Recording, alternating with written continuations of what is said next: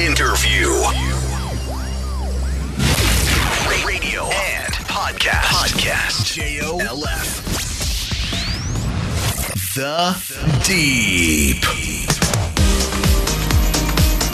日本放送リポビタン4スポーツプレゼンツザ・ディープスポーツライターの金子達人ですこのポッドキャストはアスリートの方たちをゲストにお迎えして心の奥底にある熱い思い魂のワンプレー一瞬の駆け引き。誰もが知る名シーンの裏側など深く踏み込んだディープなエピソードに迫ります。ラジオの日本放送で毎週日曜日の夜8時からお送りしているザ・ディープ。ポッドキャストでは放送ではお届けしきれなかったさらにディープな話を追加してお送りします。さて今回のゲストは去年12月に現役を引退された元ビーチバレー選手の坂口香穂さんです、えー新ビーチの妖精の愛称で親しまれた坂口さん。現役時代はねあの日焼け止め対策きっちりやられてるはずなんですけれども、まあ、本当に小麦色に焼けていて妖精とはうまくいったもんだなと 思ったことを覚えております、えー7人制ラグビー日本代表でこの番組にもゲストでお越しいただいた松井千人選手の今は奥様でもいらっしゃいます。この後坂口香穂さん登場です。どうぞお楽しみに。リポビタン4スポーツプレゼンツザ・ディープ。この時間はスポーツを愛するあなたにリポビタン4スポーツがお送りします。その一球で将来を期待される人がいる。その一球を固唾を飲んで見守る瞳があるその一センチで憧れの選手と同じ舞台に立つことを許される人がいる。その一センチを支え続けてきたいくつもの言葉がある。その一本でその一発で人生なんて変えられる。その覚悟があるからこそ。その熱量があるからこそ。アスリートなんだ。その一瞬に全てを出し切れ大正製薬はスポーツ栄養の分野に着目し勝負に挑むアスリートのための赤いリポビタンリポビタン4スポーツを開発しました。全てのラインナップでアンチドーピング認証を取得。あらゆるシーンでの栄養摂取をサポートします。リポビタン4スポーツ大正製薬です。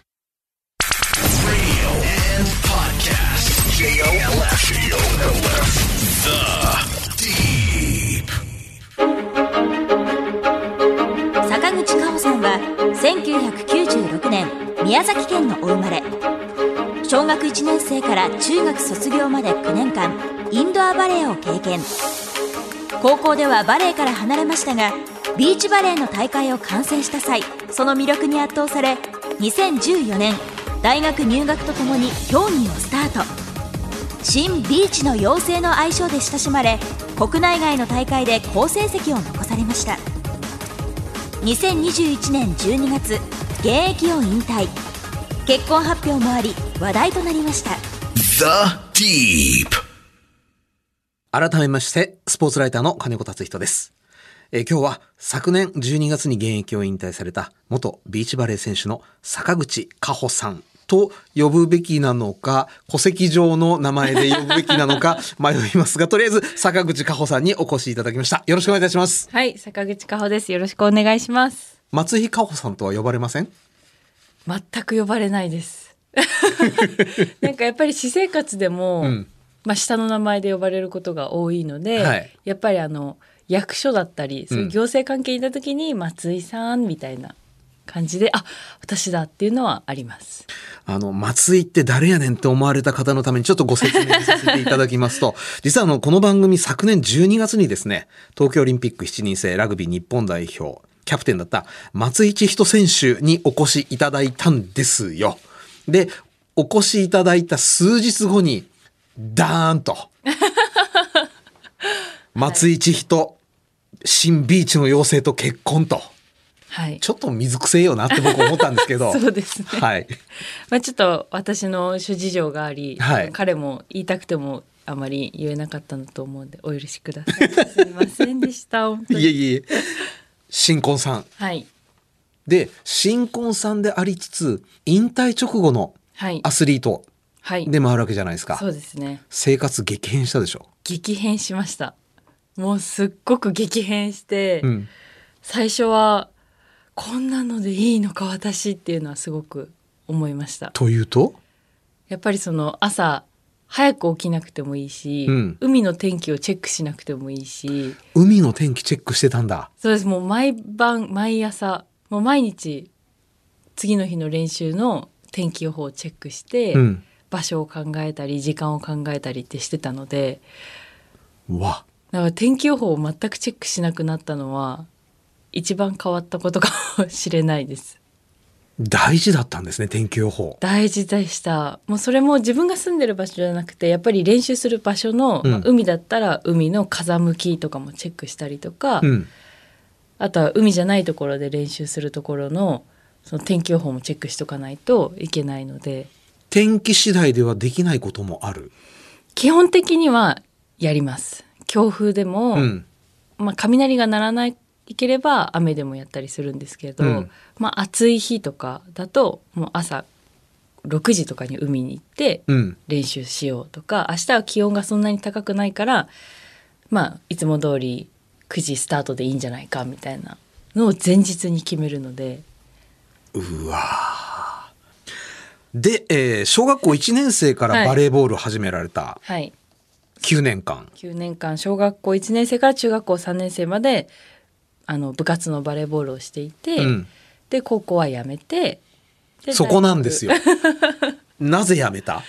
いややっぱりなんかなんだ言っていいのか分かんないんですけどやってたらなんとなくあもう今私やってても全日本クラスには行けないなって思って見えちゃった。すごい東京来て気づいたのが、うん。環境がすごい大事だなって思ってというと？そのやっぱり住む場所通う学校スポーツをする部活動だったりクラブうん。に行かないとなんか上行けないじゃんと思って、うん。その私が中学校に来た時に私だけが小学校からやってた身だったので、うん。まあ、なかなか、まあ、ちょっと私が子供だったっていうのもあるんですけど結果も出せなくてでも他の方や中学校はみんな小学校からやっててうん。でそのやってた子たちが集まるような地域うんい。やそりゃ強いよなみたいな感じで、うん。あなんかそういう風に成り立ってるんだなって気づいて、うん。あー私が今ここで中学校でやって高校で、まあ、強豪校に行けるわけでもないしなと思って、うんもうやめよみたいな感じであのー なんか一言で言うと、逃げた感じがちょっとします。そうですねなんかもうや楽しくやれたしいっかみたいな。でもともとやっぱ小学校の時って全日本で輝いてる選手たちうんみたいになりたいって思ってたんですけど、まあもうなれないなと思って、うんなり方がわからなくなっちゃって、うん。うわ、なんかこの、どうせ俺なんかっていうのが、ものすごく40代、50代の親父チックというか、早いよってちょっと思うんですけれど、やめて、やめてその3年間は？で3年間私すごい音痴なんですけどなんかリズム感養いたいと思ってダンス部に入ったらリズム感養えるんじゃないかなと思ってダンス部に入りました。その時は何を目指してたんですか？その時はあの高校生活をエンジョイしようと思って。チャラいですね。でもそう言われるんですけど、うん。私のダンス部って全然チャラくなくて、うん。すごく規律とかしっかりしてるしもううん。10メートル先に先輩がいたらダッシュして「おはようございます」って挨拶したりだとか。昭和やね。なんか全然運動まあダンス部も運動部くくりですけど、うん。すごい上下関係も厳しくて指先一つの動きだとか姿勢だとかそういうところすごく徹底されてた部活動だったので、じゃあ充実はしてるわけですね。してましたね、まあ、愛される部活動部活のだ、まあ、ダンス部として活動していくっていう団体だったので、うん。そこはすごく勉強になりました逆に。じゃあダンス続けません？いやでもその3年間って決めてたんです高校の3年間ここのダンス部でいろいろ学ぼうと思ってうん。でそれをやってで看護師か CA さんになりたかったんです。高校生の時に。で勉強しようと思って、うん。で勉強していってそしたらビーチバレーに出会ったんですよね。なかなか出会わないと思うんですけどね。いやそうなんです。それもすごい不思議な出会いで父がもともとそのビーチバレーの方とお知り合いで、うん。でその方が試合あるからおいでよ。娘さんビーチあのバレーボールやってたんでしょみたいな感じで言ってるけど行くって言われてあ行こうかな。ビーチバレーか見たことないしみたいな感じで行ったらもうすっごくあの選手たちがキラキラしていてうん輝いていて、まあ、やっぱり白い砂にあの音楽が鳴ってたりとか DJ さんがいたりだとか、うん。えー、かっこいいこんなバレーボールがあるんだと思って、うん。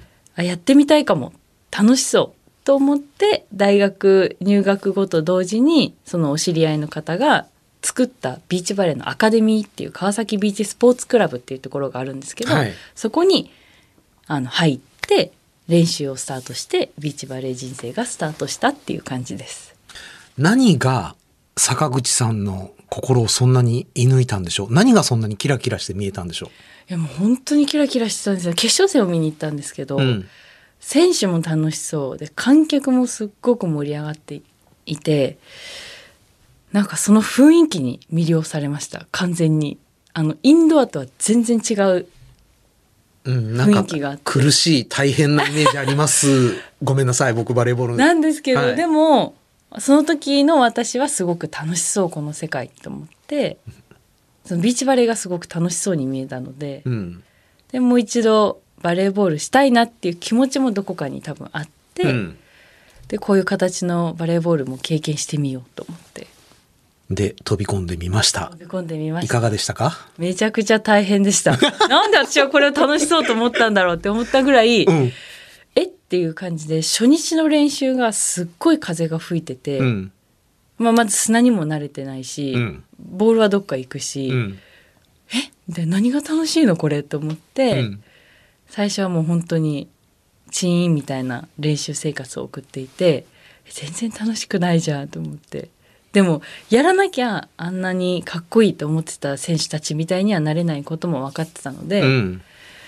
あとその練習の近くその隣のコートで練習していたプロの方が3年砂の上に3年だよ慣れるのに3年かかるから3年は頑張りなさいって言われてじゃあ3年は頑張ろうと プロが言うんだからと思ってうん大学のうちはやろうって決めました。中学校の段階段階で、このままじゃ私は全日本になれるような選手じゃないと思って、見切りをつけたわけじゃないですか、ある意味。はいビーチバレーの世界に足を踏み入れた坂口さんは、なぜ諦めなかったんですか？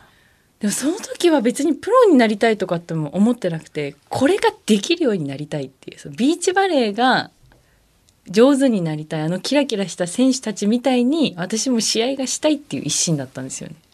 そっか、それでオリンピックはどうこうとか日本とかじゃないです。ないんだ。そういうことじゃなくてもうただなんかもうできるようになりたい。なんでできないんだみたいな感じで。砂の上にも3年。はいそうです。って言われて。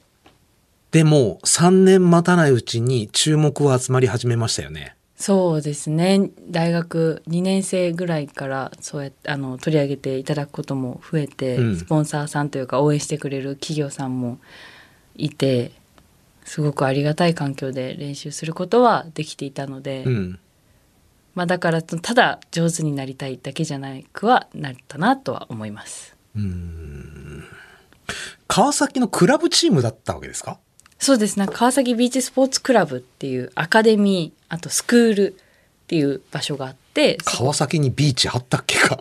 川崎駅から30分ぐらいバス行くと東扇島っていう川崎マリエンっていう場所があるんですけど、うん。そこにもともとテニスコートだったところに砂を入れて、うん。ビーチバレーコート4面ある施設があって今はもうナショナルトレーニングセンターとしてそこは認定されてるんですけど今代表の選手がそこで練習してたりとかしていてそこにビーチスポービーチバレーができるところがあってで注目が集まってくる。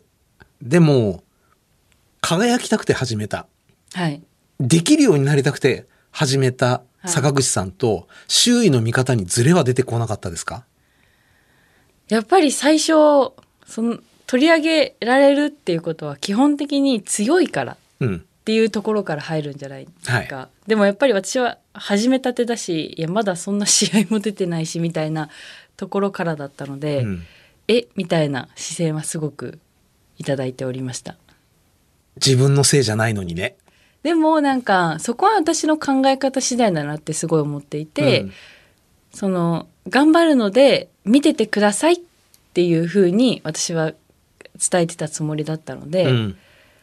まあ、そこを、まあ、えって思う方ももちろんいて当たり前ですしなんだろうな。なんかそれで注目をああのいただくことによってすごく練習環境が整ったので、うん私にはプラスしかなかったので、うんそこはなんかそういう風な視線もいずれ頑張ったね強くなったねって言ってもらえるように、まあ、頑張ろうみたいな感じでそんなにもう本当に最初の頃ですねなんか「えっ?」て言われていろいろ言われてなんであの子みたいな感じのを受け取ってもまあ次第にまあ勝てばいっかみたいな感じで 練習するしかないなみたいな感じでそんなになんか苦しくはなかったです。でも、ざっくり傷がいってる感じがしました、今お話し方。はい。だって、10代でしょ？はい。で、上の世代の人からのみ言葉も耳に入っちゃうわけじゃないですか。はいまあ、飲み込むの簡単じゃないですよね。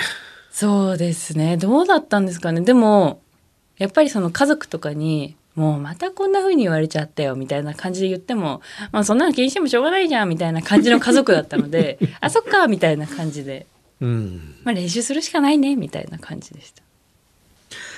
居心地の悪さが変わり始めたのはいつぐらいからでしたか？居心地の悪さが変わり始めたのは、やっぱりあの結果が出るようになってからですね。あの勝てるようになってから、あの少しずつああの子ちゃんと勝てるようになるんだねみたいなあの雰囲気になってからはすごく居心地よくなってきました。何年目ぐらい？何年目だろうもう本当に大学卒業してちょっと待って、もう4年間耐えてますよ。耐えてますで社会人1年目かなぐらいに初めてそのツアー優勝しておおやっと勝てるようになったねみたいな感じで。じゃあそのツアー初優勝ってめちゃくちゃ嬉しくなかったですか？すっごく嬉しかったです。でちょうどもう学生の時から応援してくれてる企業のあの会社の方が目の前で決勝を見られてて、うわーって思ってたのでその方もすごく喜んでいただいてずっと応援してくださってたのでそれはすごく嬉しかったです。号泣？いやー泣いたかな？泣いてない気がします。私は。多分。その前日その1週間前ぐらいにコンクリートに頭ぶつけちゃってなんかすごいなんか あのコブ台みたいな感じになってここら辺が青タンみたいな状態で出た試合だったんですけど。台無しじゃないですか。そっちの方に心配言ってました。なんかあやばいみたいな。すごい取られてるけど絶対取れてるなみたいな感じで。すごいなんかあんまり可愛くない姿で優勝しちゃいました。その時は。でもその夜の解放感とか達成感ってすごかっただろうなっていうのは今こうやってお話伺っても伝わってきます。そうですね。もうやっぱりその夜その祝勝会しようって言って会社の方々がうん。してくれて、いつもその次は頑張ろうな次は頑張ろうなの乾杯が優勝おめでとうに変わった一夜だったのですごくそれは覚えてます。で、ちょっと変わった。変わりましたね。なんかあ勝てる選手なんだねみたいな感じの見方になってからはちょっと見かあの周りの雰囲気も違くなっあのその見てくださるなんか可愛いだけじゃないねっていうのがちょっとプラスされてるような視線はいただきましたでもごめんなさい。居心地最悪だったのがちょっとマシになった程度にしか思えないんですけど。でもやっぱりそのビーチバレーの選手は結構皆さん優しい方多くてそんなにまあ私があと気にしない人間っていうのもあるんですけどうんそこまで意地悪な方はいなくなりました。いなくなりました。はい。いたのね。まあいましたね。はい。で、要は輝きたい。はい。上手になりたい。はい。で始めたビーチバレー、しょっぱい空気も味わったけど、勝った。そのことで、坂口さんの内面に変化が出てきましたか？ビーチバレーに対する考え方。出ましたそのやっぱ勝てるようになったのも内面の意識というか変化があったからこそ優勝できたようなものだったので、うん。それはありましたねもうすごく何をって言われたらやっぱりそのパートナーとの向き合い方で勝てるようになったっていうふうに思ってるのででそれが何なのって言ったらもう人と人とのそのコミュニケーションの取り方、うん。相手への思いやりの気持ちとかそのじゃあ感謝の気持ちとか誰かが言ってるこの言葉の本質は何だと思うとかそういうところを理解しよう考えようって思うようになってからすごく変わりました。なんか考えよう深く考えようって思うようになりました。この人が言ってること私がなんでこの言葉を伝えてしまったのかとかっていうのですごく自分と向き合える向き合わなきゃいけない時間が増えて変わっていったなって思います。もし僕がビーチバレーをやっていて、パートナーが木村拓哉さんだったとします。はい。世間の目はどちらに向くか一目瞭然ですよね。はいでも僕の方がきっと背は高いし、はい割と仕事いい仕事してるはずなんですよ。なのに全く注目が集まらない。素直な目で僕木村拓哉さんを見られない気がするんですよね。パートナーとの関係でそういう難しさはなかったですか？本音の部分はわからまあでもわからん本当はどう思ってたかわからないですけれど、んでもすごくそういうことよりも私と組んだらどうし私と組んでどうやって勝てるかっていうのを考えてくださるパートナーだったのでその当時のパートナーは、そのためにはこの子の内面的な部分を変えないと私たちは勝てないって思ったみたいで、うん。すごく私とあの向き合ってくれました。その方はですよ。じゃあ衝突もしましたね。衝突しかしてないです。本当に毎遠征毎遠征本当に向こうもやっぱり言うのって疲れるじゃないですか、うん。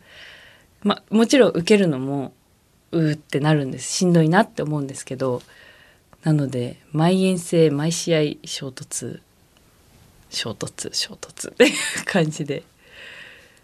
でもその分それがあったからこそ人としてすごく成長できたなっていうのは思います。もういい。パートナー解消。とはなんなかったですか？私はなんないです。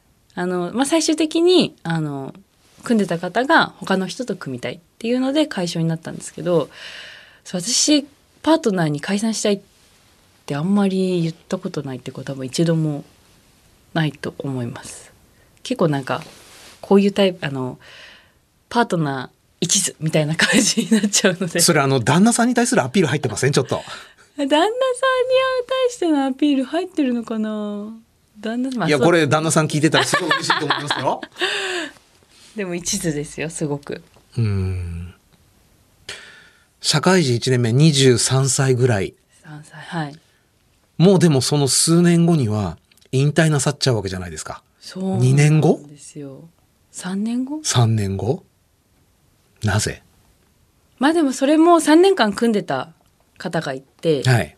そのチームとしてはパリを目指してたんですけど、うん。まあ、東京の代表決定戦が終わった後にチームが解散することになっちゃって、うん。でまあ、それで私の気持ちが切れたっていうのがもう もうやめようと思ったのがチームを作ることが私からしたらすごく大変大変？だ大変ですごくなんだろうなエネルギー熱量思いがないとできないことだったので、でもそのチームでしか私はこれはできないって思ってたのでもうそのチームが解散ってなったらその気持ちがちょっと湧き出なくなっちゃって。でもですよ、はい、まだ26歳。はい、これから先、あのキラキラした場所に戻りたいっていう思いがぶり返してくる可能性は？選手としてはないと思います。あの空間を作ってもっといろんな人にビーチバレー面白いねって言ってもらえるようにはなりたいっていうのは思うんですけど、選手としてはもうもう十分あのたくさん感じたなっていうふうに思っているのであの大嫌いになる前にやめたんですその競技をだからこういうふうに思えてるんだろうなって思います嫌いになりかけてた？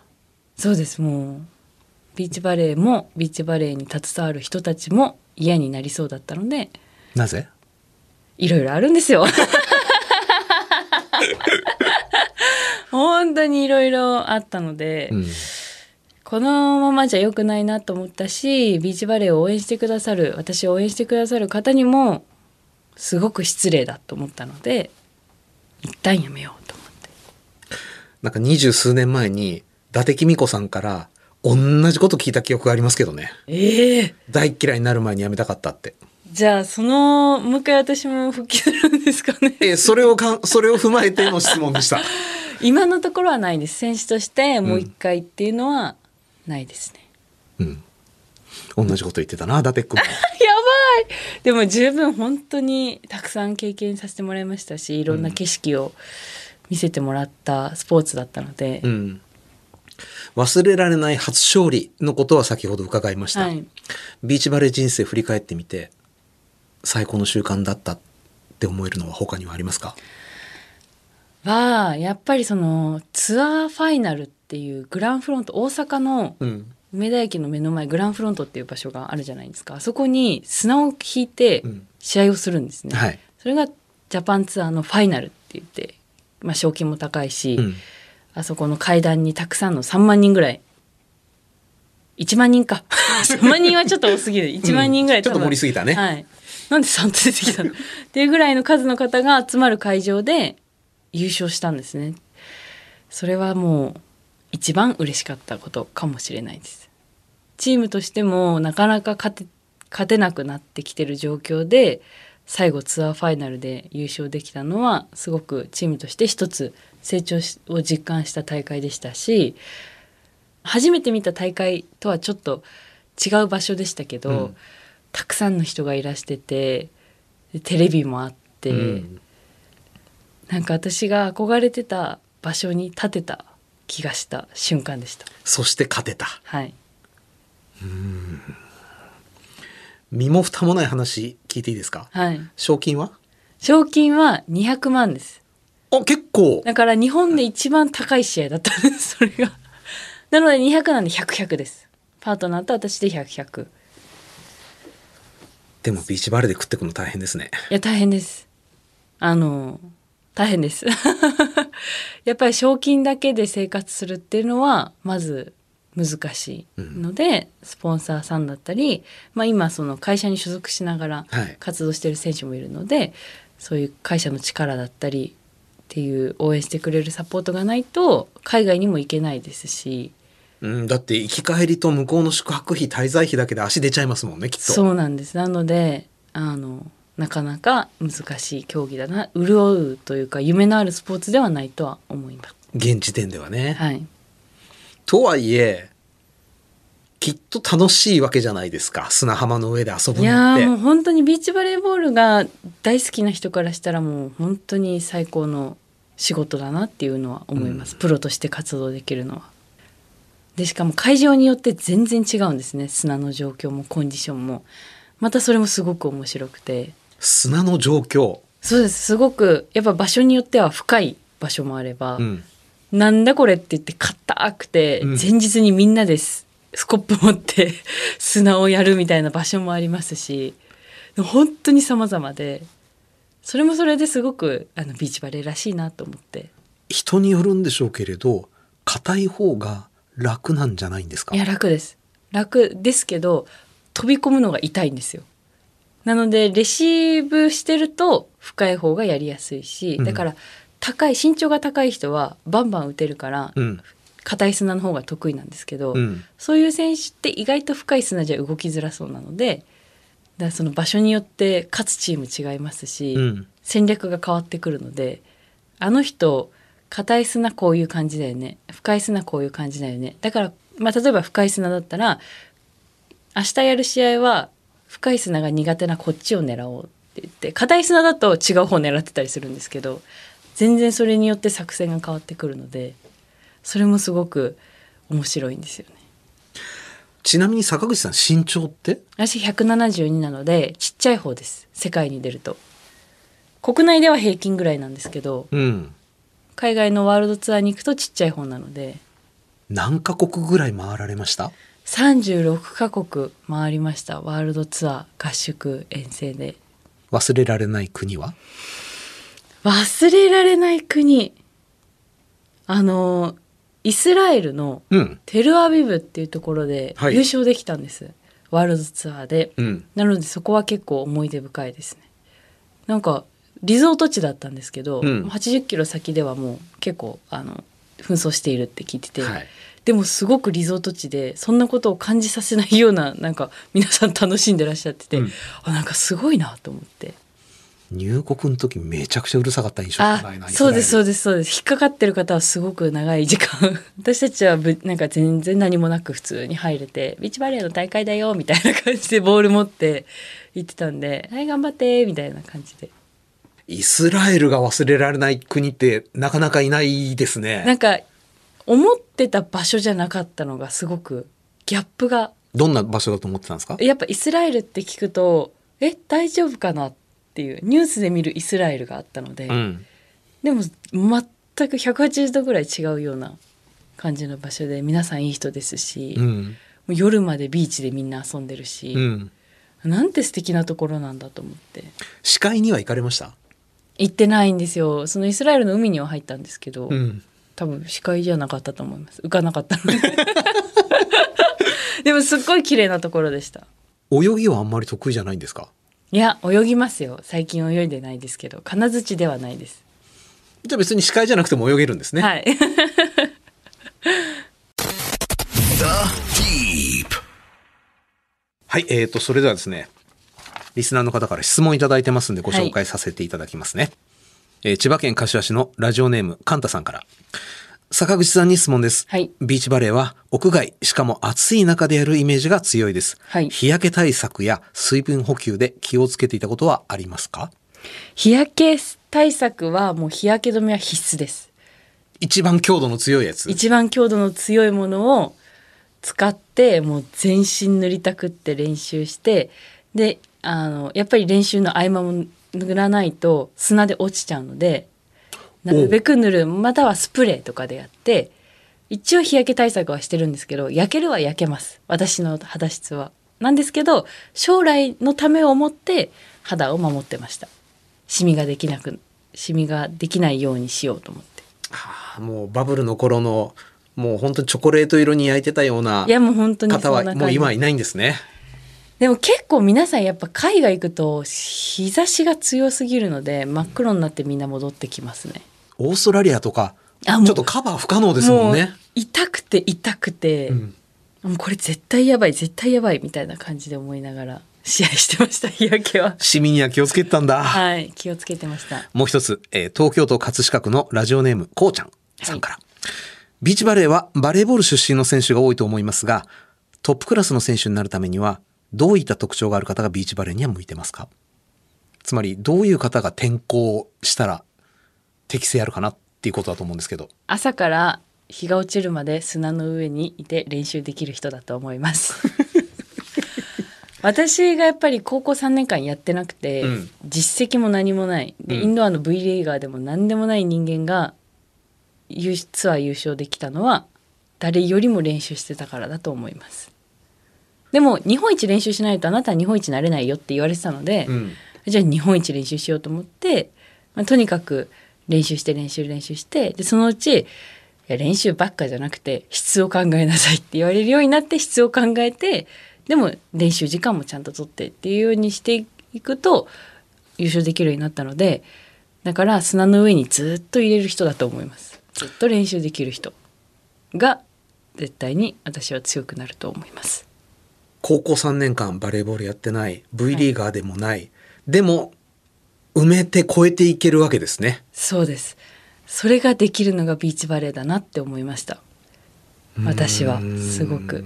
練習量もだしもうパートナーのコミュニケーションの取り方合わせ方、うん。それがあればやっぱ2人で強くなればうん。絶対勝てるんですね、あの強いチームにも作戦考えればうん。でそこがビーチバレーの面白いところだなって思いますやっぱ2人しかいないので作戦によっては勝てたりするんですよね とかまあ風向きとかうん。によってだとすると、こういう方いらっしゃるかどうかわかりませんけれども、トップのリーグで、まあ V リーグではいやっていた。ちょっと限界見えてきた。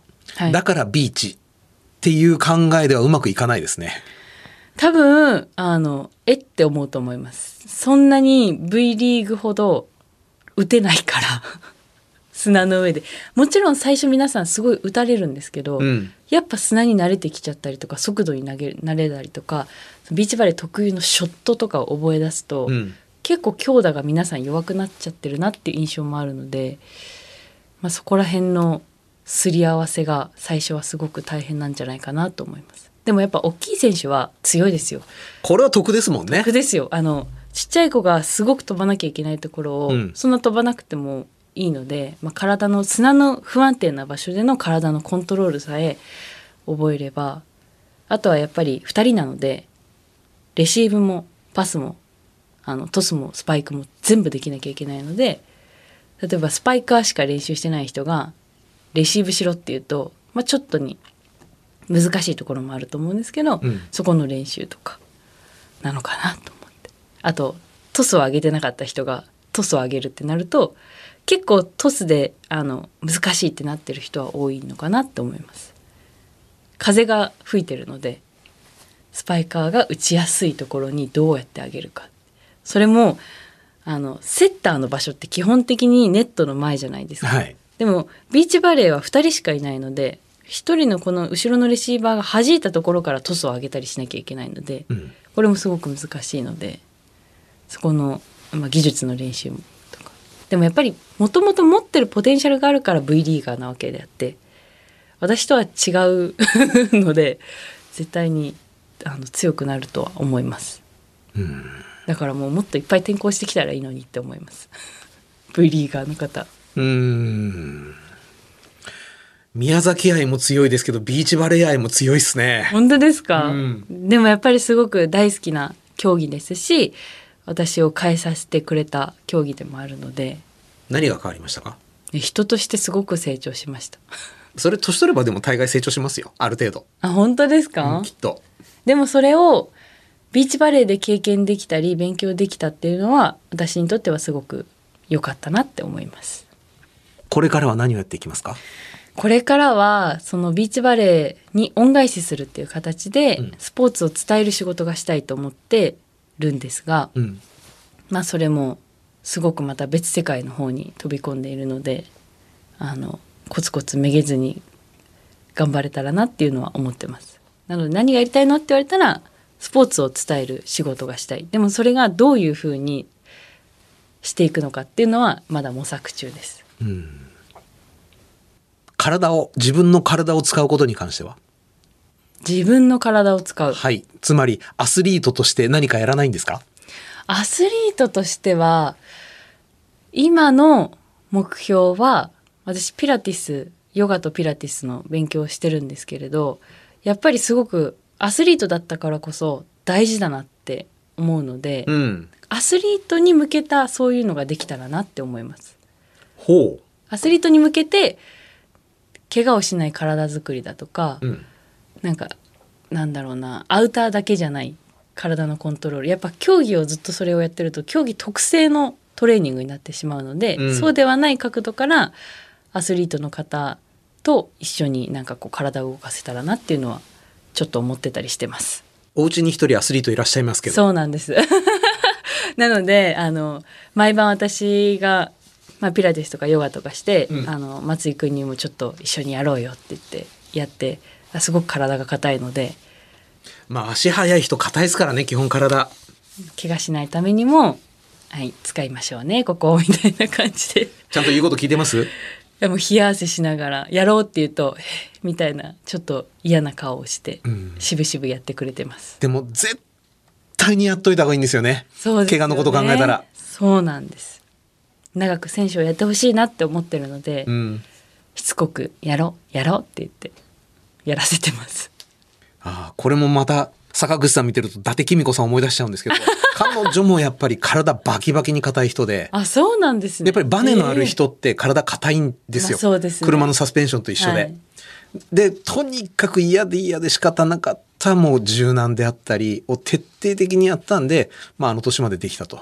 すごい。絶対に体柔らかくする努力した方がいいと思います。そうで松井さん。すね。伝えておきます。ぜひ。帰ったらすぐ。はいえーさて、引き続き番組ではゲストの方へのメッセージや質問をお待ちしております。メールアドレスはアルファベット小文字で deep.1242.com です。番組ホームページ、ツイッターもありますので、そちらからもアクセスしてみてください。番組で採用された方には、対象製薬からリポビタン4スポーツ、ショット、ゼリー、パウダーの詰め合わせをプレゼントいたします。住所、お名前、電話番号をお忘れなく。対象製薬はスポーツ栄養の分野に着想を得て、運動後だけでなく、運動前や運動の合間など、適切なタイミングで適切な栄養素を合理的に摂取できるリポビタン4スポーツを開発しました。勝負に挑みたい。そう願うすべてのアスリートを栄養面から支えます。現役時代、はい。坂口さんがコンディションを整えるために食事などで気をつけていたことは？いたことは、やっぱりバランス。バランス。はい。やっぱり食べたもので体はできてるので、ん3食きっちりしっかり食べる。で、あの、タンパク質、糖質、脂質、すべての栄養素を考えたバランスのいい食事を取ろうと思って生活しておりました。今は？今はもう結構やっぱり動いてない分、うん。食べるのもそんなに、まあ、お腹も空かないですし3食のうち2食はちょっと軽めで、うん。まあ、1食普通に食べるみたいな感じで生活してると結構胃も心も体もなんか楽しそうなので楽しそうっていうかいい感じなので、うん。食生活も変わりましたね。がっつり食べなくなりました。えーお時間となりました。えーはい。今日は昨年12月に現役を引退された元ビーチバレー選手の坂口加穂さんにお越しいただきました。ありがとうございました。ありがとうございました。Deep.